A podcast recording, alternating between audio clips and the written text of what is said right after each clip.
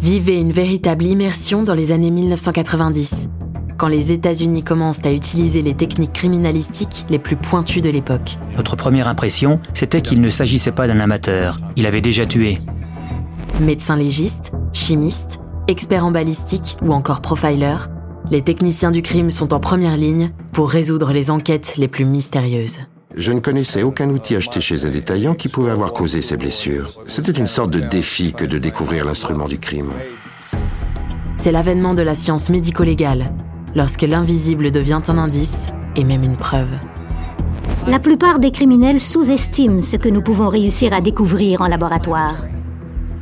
Découvrez Police Scientifique, la nouvelle saison de Criminels, disponible dès le 8 février.